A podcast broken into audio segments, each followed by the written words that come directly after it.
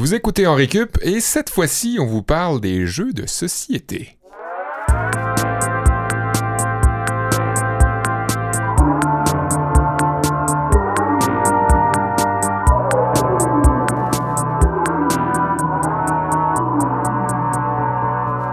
Salut à tous, c'est Kevin Breton. Bien heureux de vous retrouver à la barre dans Récup après une courte pause, un petit hiatus de deux semaines.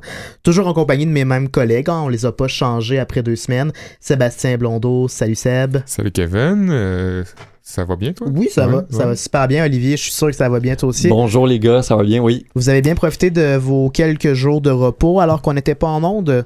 Ça a quand même fait du bien euh, de prendre un petit congé de recherche puis de préparation d'épisodes. Euh, on- moi, j'étais pas en vacances comme tel, c'est vraiment plus Seb qui était littéralement en vacances Ouais, euh, ouais. pendant ce temps-là. Euh, Parce que toi, tu as continué à travailler. en Moi, fait. j'ai j'ai travaillé temps plein comme d'habitude, mais J'ai j'ai- obligé les vacances pour tout le monde.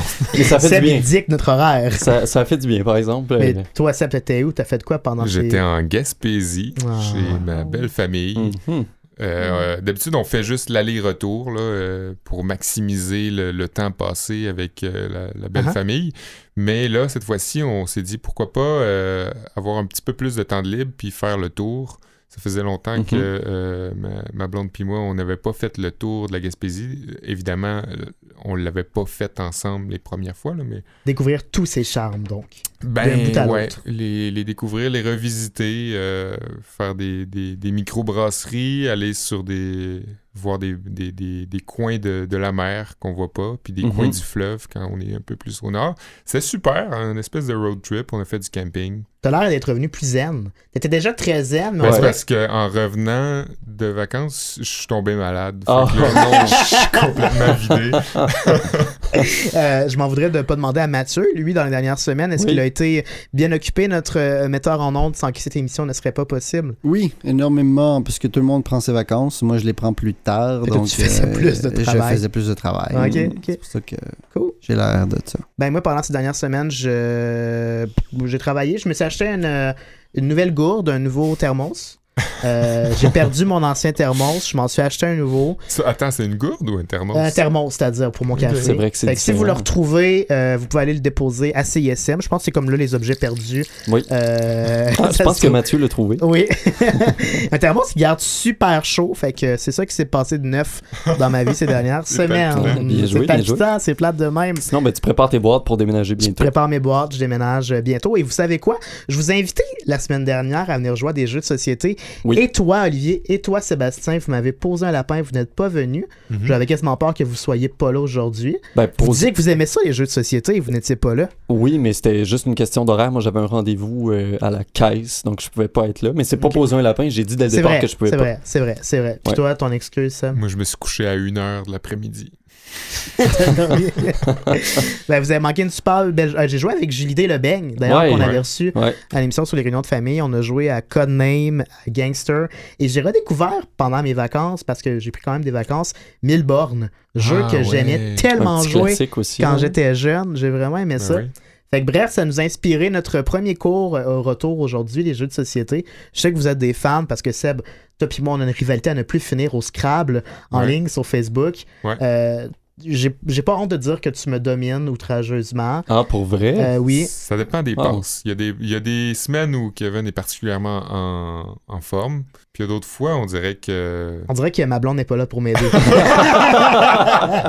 Mais là, tiens-toi bien, Sébastien, parce qu'on a dans la salle, en Oui. studio ici présente, une joueuse émérite de Scrabble. J'ai nommé Ginette Blanchard, qui est avec nous. qui a Bonjour, de- bonjour. Bonjour, Ginette. Bonjour, Ginette. Avec vous, euh, ben, vous êtes une passionnée de oui, Scrabble. Oui, Puis là, avec vous, j'ai appris qu'il faut dire Scrabble et non Scrabble. Oh, c'est vrai. oui. Euh, on, on dit Scrabble, on le prononce à la française. Parce que c'est un jeu qui est surtout populaire en France, mais vous m'avez appris avant que les micros s'ouvrent tantôt que ça a été créé aux États-Unis, ce jeu. Oui, par un monsieur Botts, qui est ingénieur de, de formation. Et puis, euh, je pense que c'est après la Deuxième Guerre mondiale, euh, il, il manquait de travail, puis tout ça, puis il a inventé ce jeu-là. pour se divertir. J'ai eu Wow. la même Oui. histoire, effectivement, parce que moi, aujourd'hui, dans le cours, je vais vous offrir un cours d'histoire des jeux de société. Hmm. Mais ce sera pas un cours très, très générique. J'ai retenu une anecdote particulièrement qui s'est déroulée pendant la Deuxième Guerre mondiale. C'est pas, ça concerne pas le jeu de Scrabble, ça concerne un autre jeu de société qui aurait peut-être prédit les attaques sur Pearl Harbor. Euh, Sur quoi? Sur quoi? Pearl Harbor. Bon, c'est ça. Je, merci de, de rire de ma prononciation anglaise. Bref, les attaques dans le Pacifique. Oui. Hein? Voilà. Ah. Et ce sera l'objet de mon cours aujourd'hui. J'ai oublié de le dire, mais avec Ginette, on va avoir un petit cours de français ensemble. Mhm. Elle va nous démystifier tous les rouages de, de ce jeu indémodable qu'est le Scrabble. De ton côté, Oli, de quoi de plus contemporain? Oui, un peu plus contemporain. Euh, Il y a toute une vague de nouveaux jeux de société qui apparaît depuis peut-être 20-25 ans. Euh, on y joue beaucoup. Moi, j'avais vraiment hâte à cet épisode-là parce que euh, il y en a plein que j'ai à vous faire découvrir en même temps que je vais vous expliquer le contexte de la montée de cette nouvelle vague de jeux de société-là. Ça va mettre la table au premier cours de la On journée. commence avec ça. ouais. Puis toi, de ton côté, Sébastien, je ne sais même pas comment présenter ton cours. Je sais juste que tu voulais nous parler du jeu de trouble. Moi, euh, c'est une première aujourd'hui dans l'histoire d'en Récup. Je vais offrir un deuxième cours d'histoire. Ah! wow. On va se dédoubler? Eh oui, ben oui. Mais euh, ne t'inquiète pas, Kevin, je vais me spécialiser dans un, dans un jeu en particulier, le jeu Trouble. Euh, quand j'étais tout jeune, mon père m'a m'a acheté un jeu, ben nous a acheté un jeu Trouble, à ma soeur et moi, en nous disant que c'est un jeu qui jouait, lui, dans les années 70, quand il était jeune, puis que là, c'était ressorti, puis c'était une, nouvelle version, puis là, nous, on regardait ça comme, comme étant un jeu vraiment euh, mythique, et on a joué tellement souvent, ma soeur et moi. Euh, c'est sûr, c'était dans les années euh, comme quand on avait 7-8 ans. C'est le jeu où il faut se rendre au ciel, c'est tout ça? Où tu as des pions, puis là, tu dois faire le tour de la Ouais. piste et monter dans le ciel. Ouais. Ben, Ouais. Je, je, je, je ferai un petit topo au- milieu de mon cours, au début de mon cours, mais euh, ouais, c'est ça. Puis c'est une espèce de cours d'histoire, une enquête historique sur le jeu trouble. Super. Ben, ça va être tout ça dans un instant. Puis on commence avec le cours de prof Bradette. Ben oui, ben, je vous l'ai dit en ouverture, j'avais très hâte à mon cours parce que dans les deux dernières années, euh, ma copine puis un de mes amis, on est devenu un peu, euh, un peu plus geek de jeux de société qu'on l'était déjà. Euh, Faut dire que t'es très geek en général, toi, Olivier, là, fait que ça rajoute des Ben, couches. euh, je suis pas le plus intense des joueurs de Mhm. jeux de société, mais euh, ça nous fait découvrir franchement des belles affaires. Euh, on en essaie plein, puis euh, même que c'est ça, cet ami-là dont je vous parle pourrait presque ouvrir son propre café ludique chez lui tellement ses tablettes sont remplies. Et pour nous, ben, lointains sont les souvenirs euh, douloureux des parties interminables de risque, euh, du mal de tête causé par la taxe de luxe au Monopoly ou de la dégringolade provoquée par une succession malchanceuse de serpents sans Ah, échelle. Et oui, place maintenant, euh, chers amis, à la nouvelle vague des jeux de société. Je vais vous définir euh, un concept central dans la nouvelle vague qui s'appelle l'Eurogame. Ça qualifie la plupart des nouveaux jeux des 20-25 dernières années. C'est des jeux qui se distinguent clairement des vieux Monopoly, Risk, Jour de paye et Destin par leur esthétisme, leur mécanique de jeu, les thèmes des jeux eux-mêmes euh, aussi. Et les jeux du genre Eurogame favorisent la stratégie et la réflexion en, atténuant considérablement les aspects liés à la chance ou au hasard qu'on retrouve dans la vieille génération comme c'est ça, les, premiers jeux que je vous ai énumérés. Mhm. Je pense que le, stra- le, le- le Scrabble fait un peu classe à part parce que c'est un indémodable. Ça reste toujours un classique, puis on en parlera avec vous tantôt, Ginette. Euh, c'est un, un bon jeu de mots Ouais. qui, Mais il y a qui quand fait appel euh, aux connaissances générales. Puis... Mais il y a quand même une bonne place qui est cédée à la chance quand même. Quand on joue au Scrabble, quand on a un bon tirage ou un mauvais tirage, ça va Non, influencer. c'est- Vous direz que non? euh, dans les clubs au Québec, là, les- on joue la formule duplicate. Ça élimine Hmm. complètement le, Ah, la- hasard. Puis c'est euh, la formule duplicate, c'est que il y a un animateur en avant et chaque personne a une grille de jeu et chaque personne dans la salle prend les sept lettres annoncées par l'animateur et on a trois minutes pour faire un mot. Ah ouais. Alors c'est vraiment c'est vraiment ton analyse de la grille, l'analyse de ton tirage, tes connaissances qui fait que tu vas performer, tu Plus vas ou moins. Après ça, on fonctionne avec un pourcentage. Euh, alors, si tu as trouvé tous les tops, ben, tu joues 100% Donc Ok. tout le Alors, monde les, part, gens, les gens sont classés par euh, leur- leurs résultats Je par la suite. tout le monde part sur le même pied d'égalité. Ah, C'est comme, dans- c'est comme dans des chiffres et des lettres. Euh, si vous écoutiez ça, ça passait à TV5. euh. Ok, oui, ça me dit vaguement quelque chose. Oui, oui. Ouais, Ouais, ouais. Ah ben, je, je savais pas. Ben, c'est ça, il y, a, il y a beaucoup de jeux de la nouvelle vague qui sont plus denses, plus complexes, puis qui plairont pas nécessairement à tous les joueurs. C'est sûr qu'il y a beaucoup des joueurs qui plaisent plus à des enthousiastes qui sont déterminés et motivés à apprendre des nouvelles règles. Il existe par contre des jeux de la nouvelle vague de tous les goûts et de tous les niveaux. Ça va de la riche complexité d'un Gloomhaven, de l'ingéniosité de Root, jusqu'à l'aberration totale de l'adaptation en jeu de Joke de Papa. Euh, Je suis d'accord. hey boy. Mais tu sais que c'est pire parce que moi, dans un échange de cadeaux, j'ai déjà reçu le jeu adapté d'Occupation Double. Je l'ai jamais ouvert, là, mais comme ça démontre que la frénésie de l'industrie du, du jeu de société a dépassé les bornes. Non, c'est ça. On adapte un peu de trop et n'importe quoi. Ouais. Pour euh, définir aussi l'Eurogame, on le définit aussi comme le German style ou euh, German game. Et ça, c'est à cause du créateur du jeu qui a pas mal pavé la voie à ce, à ce type de jeu-là, à cette nouvelle vague-là dans le monde. Je parle bien sûr des colons de Catane, Hmm. qui est sorti en 1995, publié par Klaus Tauber, j'espère que je le prononce bien. C'est un jeu qui s'est vendu à plus de 22 millions d'exemplaires. Est-ce que, est-ce que je suis correct dans mon... Ah, Mathieu, notre expert, technicien, metteur en onde allemand. bénéfice du doute euh, de mon côté. Euh, ben, L'histoire du 20e siècle explique la naissance de la nouvelle vague en Allemagne spécifiquement. Déjà dans les années 60, il y a des nouveaux jeux qui sont développés et qui se distinguent des habitudes de par le style puis les thèmes abordés. Les créateurs des jeux à l'époque souhaitaient justement éviter des thèmes encore très sensibles comme la guerre et la confrontation directe entre les joueurs. Mhm. On peut comprendre. Maintenant, ben, quand on pense à des jeux incontournables, on pense plus tant à Monopoly puis à Risk, on pense plutôt à Catan, Pandemic ou Seven Wonders, entre autres. Euh, pourquoi justement une telle montée? Ben, il semble avoir plusieurs raisons que je vais décliner. Il y a de plus en plus de gens qui achètent de jeux depuis les dernières années, des jeux de société sur table.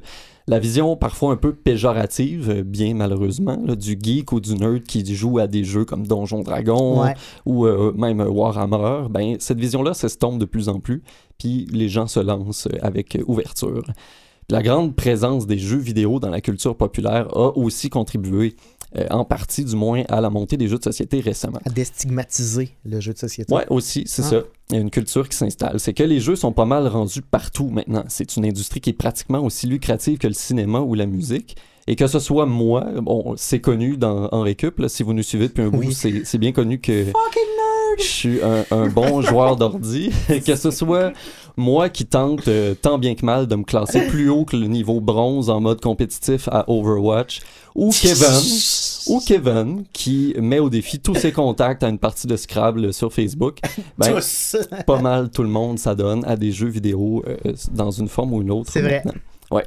Le, le jeu multijoueur est rendu très répandu aussi avec les jeux vidéo, mais se fait souvent à distance. On fait plus tant de LAN party comme on en faisait avant, euh, ce qui fait que, ben, c'est ça, il y a moins d'interaction directe entre les joueurs. Fait que ça vient compenser, en fait, l'esprit où on se réunissait pour faire des LAN parties dans les jeux vidéo, vu que ça s'est perdu Mhm. avec la démocratisation d'Internet, bon, on retrouve cet esprit de convivialité-là en se réunissant autour d'une table sur un, vieux, un bon, vieux jeu de, soci- un bon Oui. vieux jeu de société. C'est ça, on veut retrouver, il y a une volonté Ah, de ok. retrouver une interaction directe pour avoir du plaisir ensemble. Ah, c'est Et il y a un article dans le Guardian que j'ai trouvé qui justement fait la preuve, en tout cas qui, qui recense des, des résultats d'études qui montrent que oui, il y a un besoin ou en tout cas un sentiment de, de proximité qui, qui est en manque. Et d'ailleurs, Ginette, vous-même, ce que vous aimez du Scrabble, c'est l'aspect social et l'aspect rassembleur de la Mhm. chose. Oui, parce que le jeu en lui Qu'est-ce qui fait qu'un joueur reste accroché? Moi, ça fait presque 30 ans là, que je Hmm. joue en club, la formule duplicate. Alors, c'est vraiment le côté social qui nous réunit tous euh, Ouais. parce que quand on va dans les tournois, on revoit toujours les mêmes personnes, euh,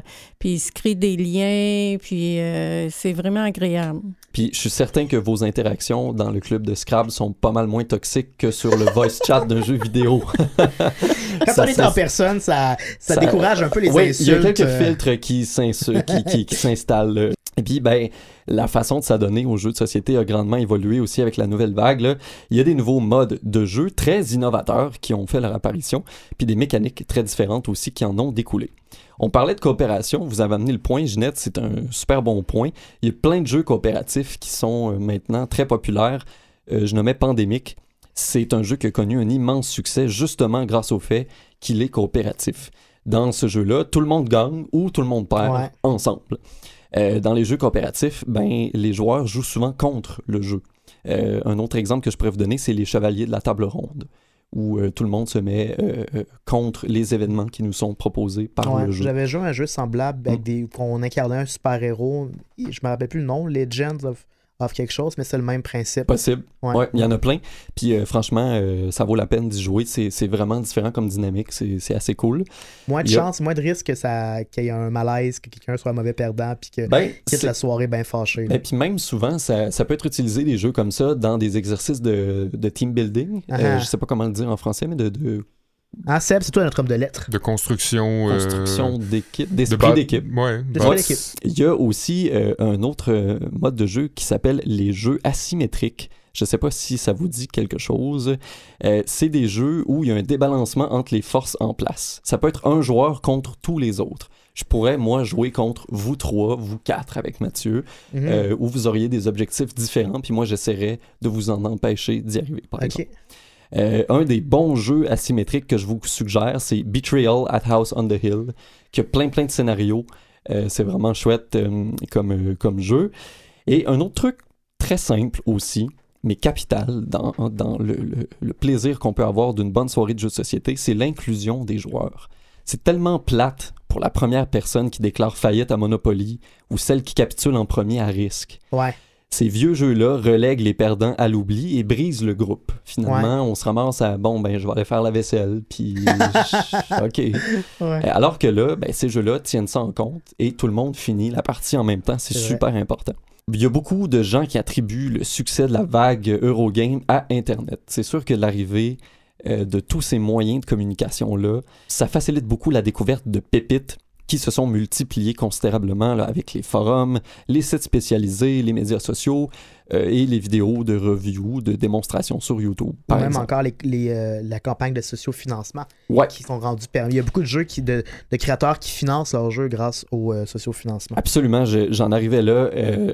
Euh, Exploding Kitten, je sais pas si vous avez en- entendu parler de ça, c'est un jeu qui a été très populaire sur Kickstarter. En fait, le bouche à oreille numérique que cette plateforme-là et les autres ont a vraiment un impact sur le développement de jeux. Euh, on le voit, c'est ça, avec euh, des jeux comme The Gallerist ou Escape Plan qui sont très très encensés en ce moment, mais qui ont parti tout simplement par un projet sur Kickstarter. Donc, euh, dans les six premiers mois de 2018, ça c'est une autre source que j'ai trouvée, les jeux de société sur Kickstarter ont ramassé plus d'argent que toute autre catégorie de sociofinancement sur ce site-là. Et c'est 30% de l'argent récolté sur la plateforme qui a servi à financer des jeux de société finalement. Donc j'espère qu'avec les quelques-uns que je vous ai nommés, j'ai pu piquer votre curiosité avec ce cours-là. Et euh, ben, n'hésitez pas, les auditeurs, si vous en avez d'autres, des suggestions à nous donner, des jeux que vous aimez, écrivez-nous. On Ou serait si vous aimeriez qu'en récup crée son propre jeu de société. Une adaptation de en récup. Est-ce que vous nous, vous, nous vous nous financeriez? Si oui, à quelle hauteur? On vous pose la question. On a peut-être un projet. Merci, Prof. Bradette. Ça fait plaisir. Notre invité de la semaine, ben si on a eu l'idée de parler de jeux de société, c'est qu'à tous les mois de juillet, chaque année, il y a les championnats du monde de Scrabble francophones qui ont lieu. Euh, et là, ça va avoir lieu la semaine prochaine. Mhm. Euh, vous, Ginette, vous êtes une passionnée de Scrabble. Vous me disiez que vous jouez au minimum trois fois par semaine. Et plus parfois, oui. Comment est-ce que, comment est-ce que ce jeu de société-là est entré dans votre vie? Ginette, ça fait longtemps que vous jouez? Oh mon Dieu, c'est un livre que j'avais lu. C'est un Français, un joueur de Scram qui avait euh, écrit ce livre-là. Au moment de mon divorce, euh, la premier week-end que j'ai, j'avais pas les enfants, je savais pas quoi faire de moi. Là. Fait que là, je me suis posé la question euh, est-ce qu'il y a quelque chose que j'ai toujours voulu faire puis que j'ai jamais. Puis je me suis souvenu de, de ce livre-là que j'avais lu. Et en faisant des recherches, euh, il y avait un club de Scrabble euh, à Boucherville. Alors, je me suis joint au club et euh, Et de fil en aiguille, ça vous a mené à participer même à des tournois à l'international. Et vous êtes bien trop humble et modeste, mais vous avez gagné un trophée il y a pour quelques vrai? années. Ah mon Dieu. Vous avez des faits d'armes. et ça nous fait un point commun, parce que moi aussi, j'ai déjà gagné des trophées dans un Ah autre contexte. là. Kev, euh, Ouais, on- c'est que on- j'ai déjà fabriqué Non, un trophée à pas- Kevin pour sa fête. Ah. Non, mais enfin, C'est un bref. beau pour lui trophée. faire plaisir. Voilà, non, c'est un vrai trophée que j'ai gagné, bref. Mais bref, ça vous a amené à participer à des tournois Ginette un petit peu à l'international. Ce qui démontre en fait que c'est un, sport- un- un jeu de société qui est encore extrêmement populaire à travers la planète. Extrêmement. euh, le club de Boucherville, on fait partie de la Fédération québécoise. La Fédération québécoise fait partie de la Fédération internationale. Et actuellement, la Fédération internationale compte 22 pays francophones. Mhm, les derniers pays qui se sont ajoutés, ce sont les pays d'Afrique. Y a comme un nouvel engouement euh, en Afrique pour ce Oui, énormément. Et puis, euh, il y a également une commission lexicale. À tous les quatre ans, ce, jeu- ce jeu-là, euh, le dictionnaire évolue. À tous les quatre ans, chaque pays soumet une liste de mots fréquemment utilisés dans, ses pa- dans son pays, là, avec des exemples, des extraits de, des articles de journaux ou autres. Et puis, la commission lexicale évalue les mots soumis par chaque pays et décide quels sont les mots qui sont retenus. Alors, il y a un nouveau dictionnaire qui va euh, entrer en vigueur en 2020. On attend les, les Comme nouveaux par exemple mots. le mot bobette. Là. Oui. Est-ce qu'on peut le faire au Scrabble? Parce que moi, j'ai essayé de le faire contre Kevin l'autre jour, puis ça marchait pas. La- Ah, L'application était pas voulait pas. accepté. Ah, ah, ah. Je pense que c'est bon. Je, je vais vérifier. Quand j'aurai une minute, je vais vérifier. On appellera le commissaire tout à l'heure pour vérifier. Mais ce qui fait que comme les- ce sont les pays d'Afrique qui se sont ajoutés en dernier, on a beaucoup d'africanisme. Alors, c'est des mots que, avec des structures euh, atypiques. Ah. Alors, ça augmente le niveau de difficulté. Mais c'est intéressant parce que ça c'est- permet d'apprendre des choses C'est aussi. stimulant. Oui, oui, oui. Ouais. Mais c'est ce qui explique, Seb, pourquoi quand on joue au Scrabble ensemble sur Facebook, COT est accepté, K-O-T, parce que c'est ce qu'on appelle une colocation Oui. euh, en Belgique. Ah. Donc, il faut remercier nos amis les Belges qui ont fait passer euh, ce mot. Puis je suis sûr qu'il y aurait d'autres mots africains qu'on pourrait Sans doute. nommer qui en, qui, en font, euh, qui en font partie. Maintenant, Ginette, selon vous, Olivier nous a dressé un gros portrait de, de la montée de la diversification de plusieurs jeux de société. Selon vous, pourquoi est-ce que ce, ce, ce jeu de société-là est encore tellement populaire puis qu'il qu'il est devenu, qu'il reste indémodable en fait? Bien, c'est un jeu qui fait appel à plusieurs facettes. C'est un jeu, euh, je le verrais très bien comme euh, une activité parascolaire. Ça s'y prête. Oui, parce que par le jeu, les enfants pourraient apprendre les règles grammaticales, euh, les conjugaisons verbales, les- la distinction entre les verbes du premier groupe, deuxième groupe, troisième groupe, les défectifs, euh, Le calcul mental aussi. pourquoi un verbe Hmm. est transitif, intransitif. Ensuite Ah. de ça, euh, au niveau mathématique, euh, ben, les formules de base, addition, euh, multiplication, Mhm. mais il y a aussi tout le côté analyse de la grille, analyse de ton tirage. Quand on pense analyse, ben là, il faut penser à association de lettres, déduction, euh, Mhm. euh, anticiper. euh, Ça fait faire des pirouettes euh, mentales. oui, oui. Mhm. et, le- et la chose dont je me suis aperçue, euh, moi j'ai un petit problème de, de concentration et à force de jouer, je suis capable de garder ma concentration plus longtemps. Fait que comme il y a beaucoup d'enfants TDA, là,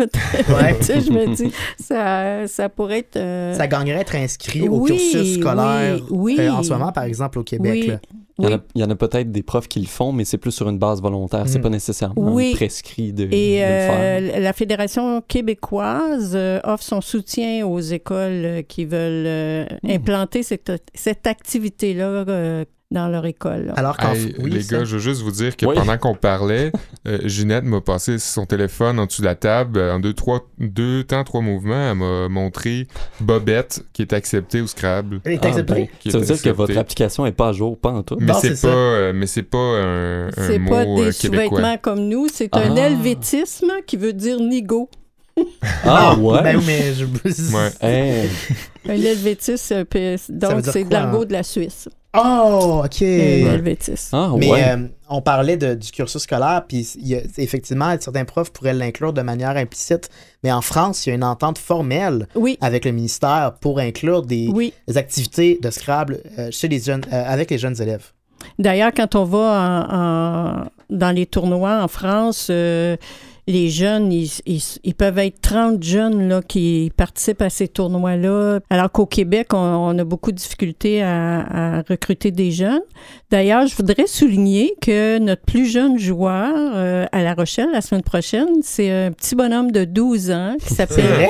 Félix Cloutier, qui avait l'habitude de jouer classique à la maison. Ouais. Et euh, il a découvert le Scrabble duplicate. Alors, ça fait à Mhm. peu près deux ans qu'il joue duplicate. C'est l'é- l'étoile montante Ah euh, ouais. Du Québec. Mais là, il va jouer contre des, des gens beaucoup plus âgés que lui, donc? Ça- Oui, oui. ça- Il n'y a pas de classe d'âge à ce tournoi, Non, à ce c'est championnat? la beauté de ce jeu-là, c'est ça réunit euh, les gens. On a des gens scolarisés, pas scolarisés, des Wow. jeunes, des âgés, des gens seuls, des Ah. gens en couple. euh, c'est puis il n'y a pas de, de distinction comme comme le- la formule duplicate le permet. Alors tous les joueurs ont les mêmes sept lettres. Mhm. Puis c'est vraiment euh, tes connaissances qui font que tu performes, euh, que Ah, tu peux aller te chercher des trophées. C'est Super. impressionnant. Ben ouais, bravo Félix, bien joué. Oui, on va éviter effectivement suivre avec. euh, En terminant, est-ce que vous avez un conseil à me donner pour que je puisse finalement battre Sébastien au Scrabble? Est-ce que je devrais juste comme pratiquer, pratiquer, pratiquer? Ou si vous avez un mot-clé à me donner? Mais c'est parce que vous jouez classique. On vous, joue classique, ouais. Ah, Ouais, c'est ça. c'est ça. euh, On devrait jouer donc euh, la version duplicate. Oui, si vous voulez vraiment mesurer euh, vos performances en duplicate, ça serait plus. Je pense que je gagnerais quand même. juste. Puis si on voudrait s'inscrire à un club, j'imagine que tous les clubs à travers le Québec sont à la recherche de nouveaux, de nouveaux Ah membres. oui, oui. On contacte la Fédération québécoise comme On je va sur fait. le site de la Fédération québécoise et vous tapez votre ville et puis on vous dit euh, les clubs au- dans, la- dans votre région. Super. Ben, On Mm. va pouvoir mettre les liens, évidemment, sur notre page Facebook. Moi, si j'aurais une euh, question. euh, pour les quelques fois où je joue en mode classique, est-ce que c'est pas vu comme étant un peu de profiter quand quelqu'un rajoute un S après un mot? Comme mon père le fait, puis qui est tout fier de son coup en disant Eh, J'ai fait 30 points parce que ça compte plus. La stratégie est complètement différente. En classique, euh, vous allez jouer défensif. Mhm.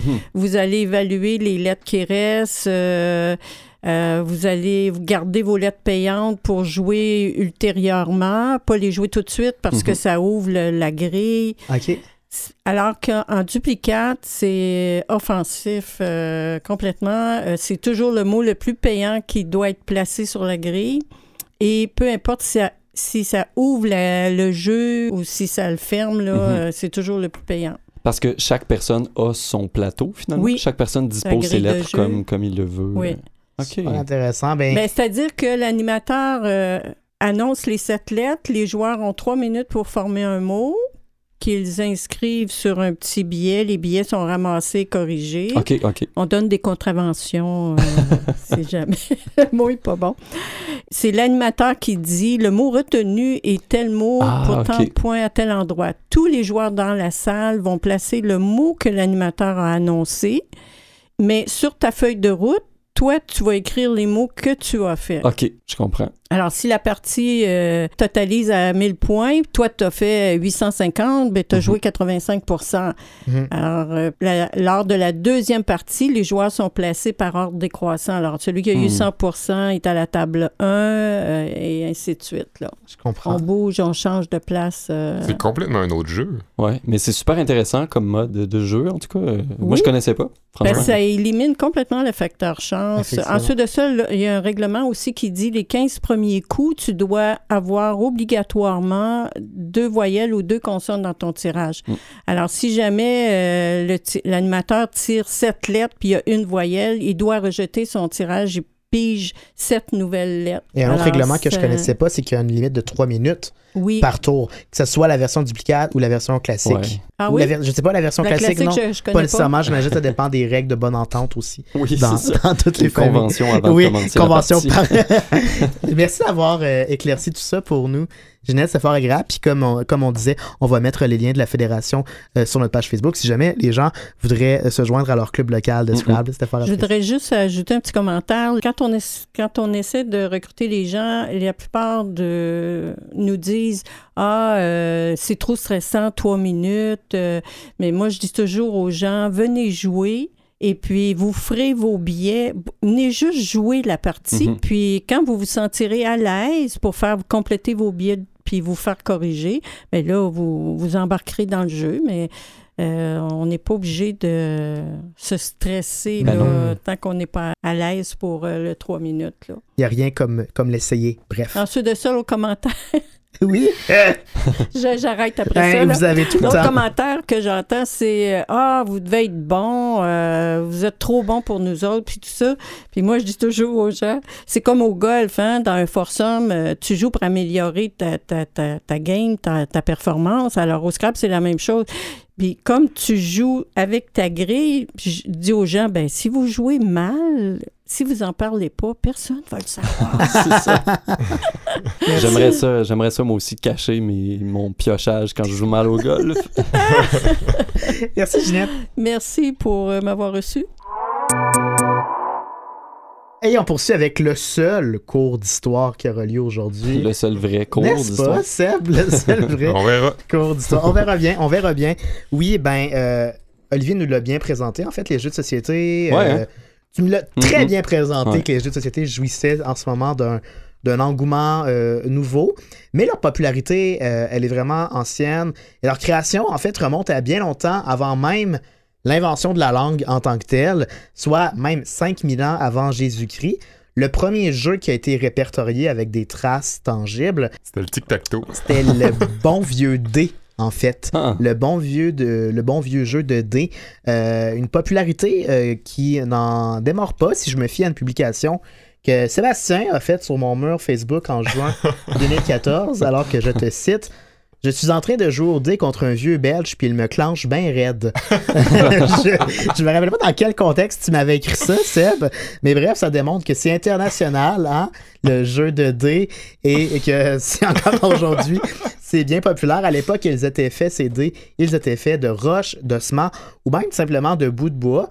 Et ben, les dés répondaient déjà à un besoin très fondamental de l'être humain, c'est-à-dire celui de, de- de se divertir, d'avoir du plaisir. Et à partir de là, l'être humain n'a jamais cessé euh, d'innover et d'inventer d'autres manières d'assouvir leurs besoins de jouer par le biais des jeux de société euh, qui ont pris toutes sortes de formes et qui, était- ce qui est intéressant, ont évolué en, en phase avec la société en traversant les mœurs et les époques.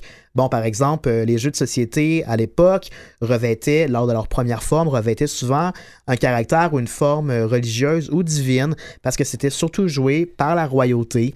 Puis il y a eu le Monopoly qui était lancé comme avertissement de manière très contemporaine contre les dangers des propriétés uniques en pleine montée du capitalisme. En Mhm. fait, c'était un avertissement euh, contre le monopole et le capitalisme. Ok, je pensais que ça embrassait ça. Je pensais que ça l'encourageait. ça ça le glissement sémantique a tendu vers ça, mais à l'origine, ça s'appelait pas de même, ça s'appelait landlord, Ah. et c'était pour prévenir les gens face aux dangers du monopole Ah. et de, de- de- des espèces de, euh, de dérives potentielles du capitalisme. Ça aurait été annonciateur en bout de ligne, on l'aura compris. on peut aussi penser un autre exemple que je trouvais intéressant en faisant mes recherches, le jeu Twister, euh, qui a fait surface euh, en surfant sur la vague du mouvement d'émancipation sexuelle. Bref, les jeux de société ont toujours été un peu en phase avec la société, ont été le reflet en fait de nos mœurs et de nos habitudes. Et l'exemple le plus probant, c'est bien évidemment la guerre qui s'est longtemps reflétée sous la forme de jeux de société à cause d'un trait commun très précis, c'est-à-dire l'aspect euh, tout à fait stratégique Mhm. euh, inhérente à la chose, les conquêtes, t'en parlais tout à l'heure, les alliances, les trahisons, les batailles, on peut penser à Battleship, les échecs, etc. C'est vrai, Battleship, c'est un bon exemple aussi. Mais... Pourquoi tu ris? Non, ben, c'est juste que je ris parce que c'est drôle. Euh, mais euh, les jeux de société, euh, c'est parce que là, je pense à Battleship, puis euh, ça me fait juste penser à. C'est vrai que c'est un très bon exemple. Battleship. Ça me fait juste penser à une mauvaise scène dans euh, Harold des Kumar, le film, alors qu'ils ont inventé un jeu qui s'appelle Battleship. Puis là, Ah, c'est comme deux gens, deux personnes qui Ouais. sont dans une cabine Je pensais que commune. t'allais dire euh, la, la chanson des Denis de Relais. euh, C'est quoi? Toujours en train de jouer euh, Battleship. Non, non, je pensais à cette scène euh, très euh, caca de Harold des Kumar où deux personnes font caca euh, dans une cabine commune. Ouais, tes références sont un peu moins. Bref, Ouais, c'est ça, c'est ça. c'est ça. c'est lié à quel phénomène social, ça? Je, je sais pas si ça fait référence à un enjeu de société, mais bref, ce qu'on comprend, c'est que habituellement les jeux de société euh, étaient le reflet de la société, mais est-ce qu'à un certain moment donné, les jeux de société auraient même pu servir à prédire des Mhm. événements qui sont survenus, même prédire des guerres et des actions militaires? On pense que oui, euh, à cause d'un cas en particulier, c'est euh, le mystère qui entoure le jeu de société que vous ne connaissez certainement pas parce que c'est un échec fracassant. Ça s'appelait Deadly Double. Euh, donc c'est un produit qui se joue avec des dés, lui également. Et si on en croit les théories qui ont circulé longtemps dans les journaux, ce jeu-là aurait été mis en marché ou publicisé dans l'unique but d'informer les agents infiltrés en sol américain allemands et japonais pendant la Deuxième Guerre mondiale d'une attaque imminente qui aurait lieu à Pearl Harbor. Hmm.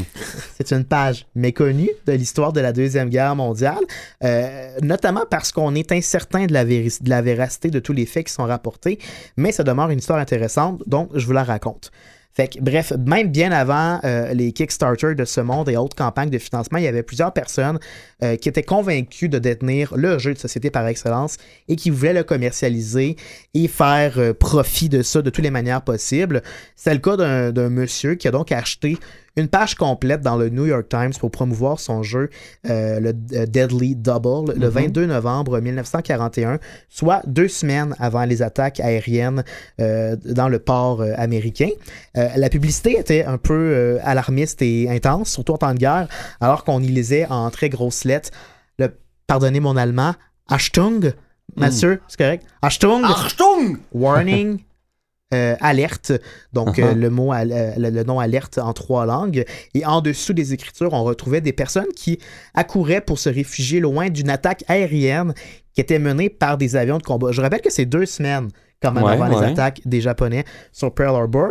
Ça peut sembler être un malheureux hasard. Après tout, c'était dans l'air du temps. la menace de l'ennemi, surtout allemande, elle était bien réelle, même si les États-Unis n'étaient pas encore officiellement entrés en guerre. Sauf que plus qu'on feuillette les pages du Times de cette fameuse édition-là de novembre, on y retrouve d'autres indices sous la forme d'autres encore publicitaires. Et c'est là que ça devient un petit peu creepy. Euh, sur une page, on retrouve un coup de dé qui présentait les chiffres 12 et 7, comme hmm. dans 12 décembre, 7, euh, décembre. date de l'attaque euh, sur Pearl Harbor. Les plus perspicaces seront que habituellement le 12 et le 7 ne figurent pas vraiment sur les dés, ce qui rendait le tout encore plus étrange.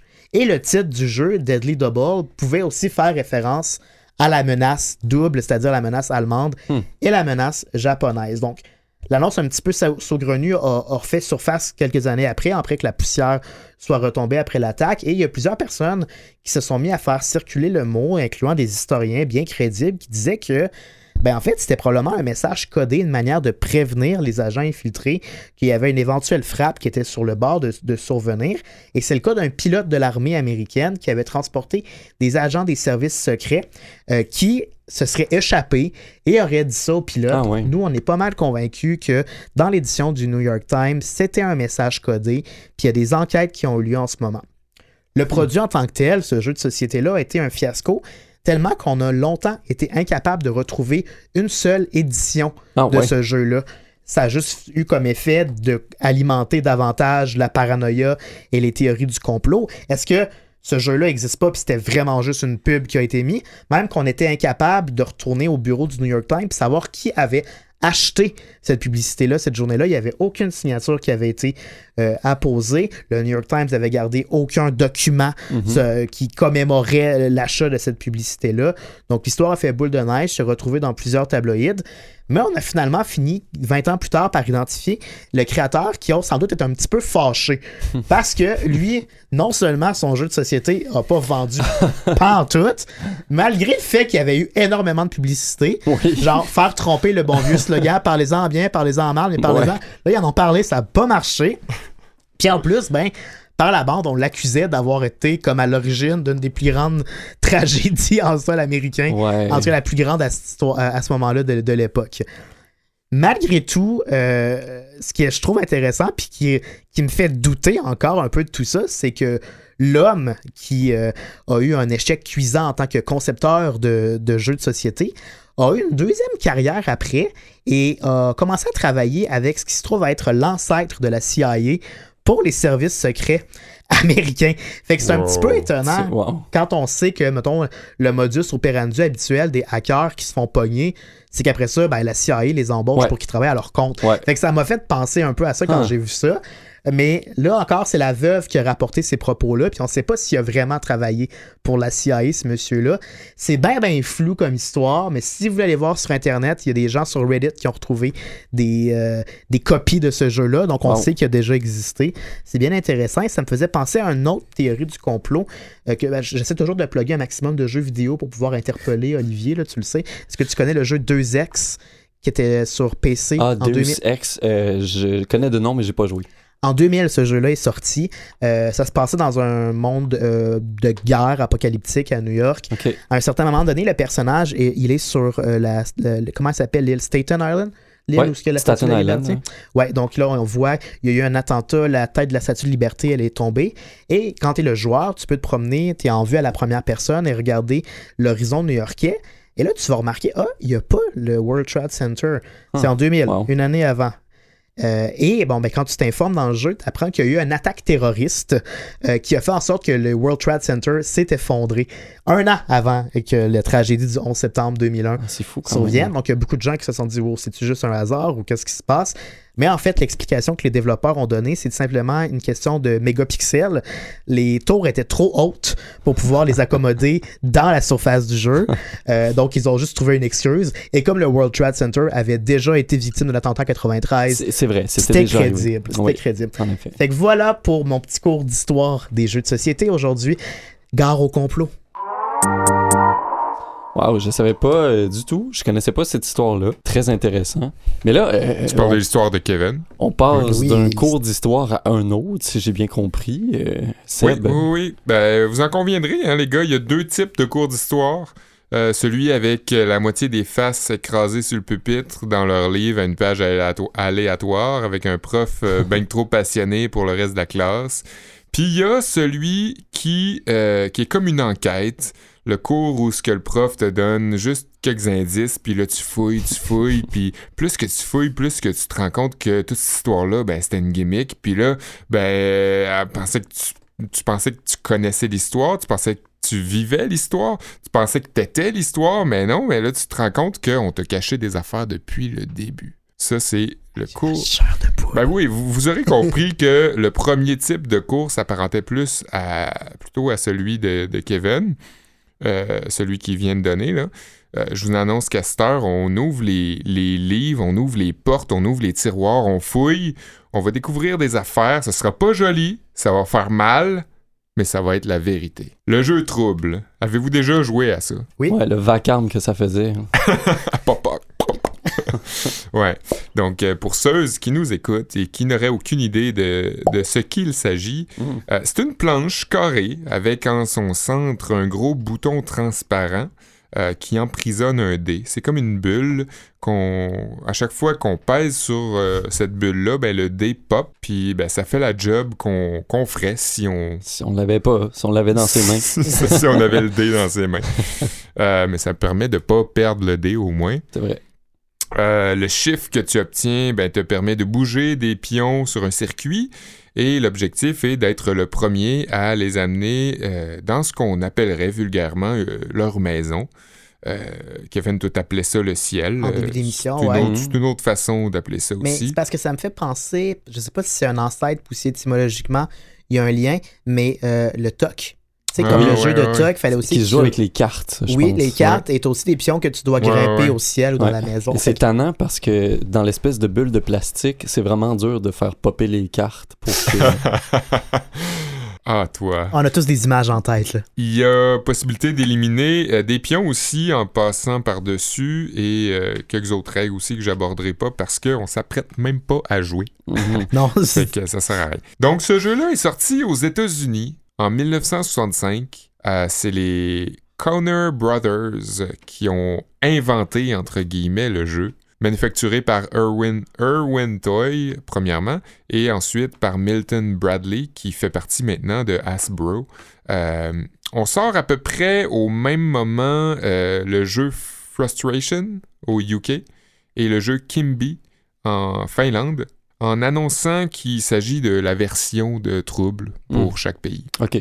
Donc c'est convenu que c'est Ouais, déjà du trouble. C'est ça. Sauf que là, plus tard, on apprend que les inventeurs de Trouble, les, les frères Conner, Euh, ce serait inspiré du jeu allemand Mensch ärgere dich nicht Il est tombé d'allemand dans cette maudite Ben ouais. émission-là.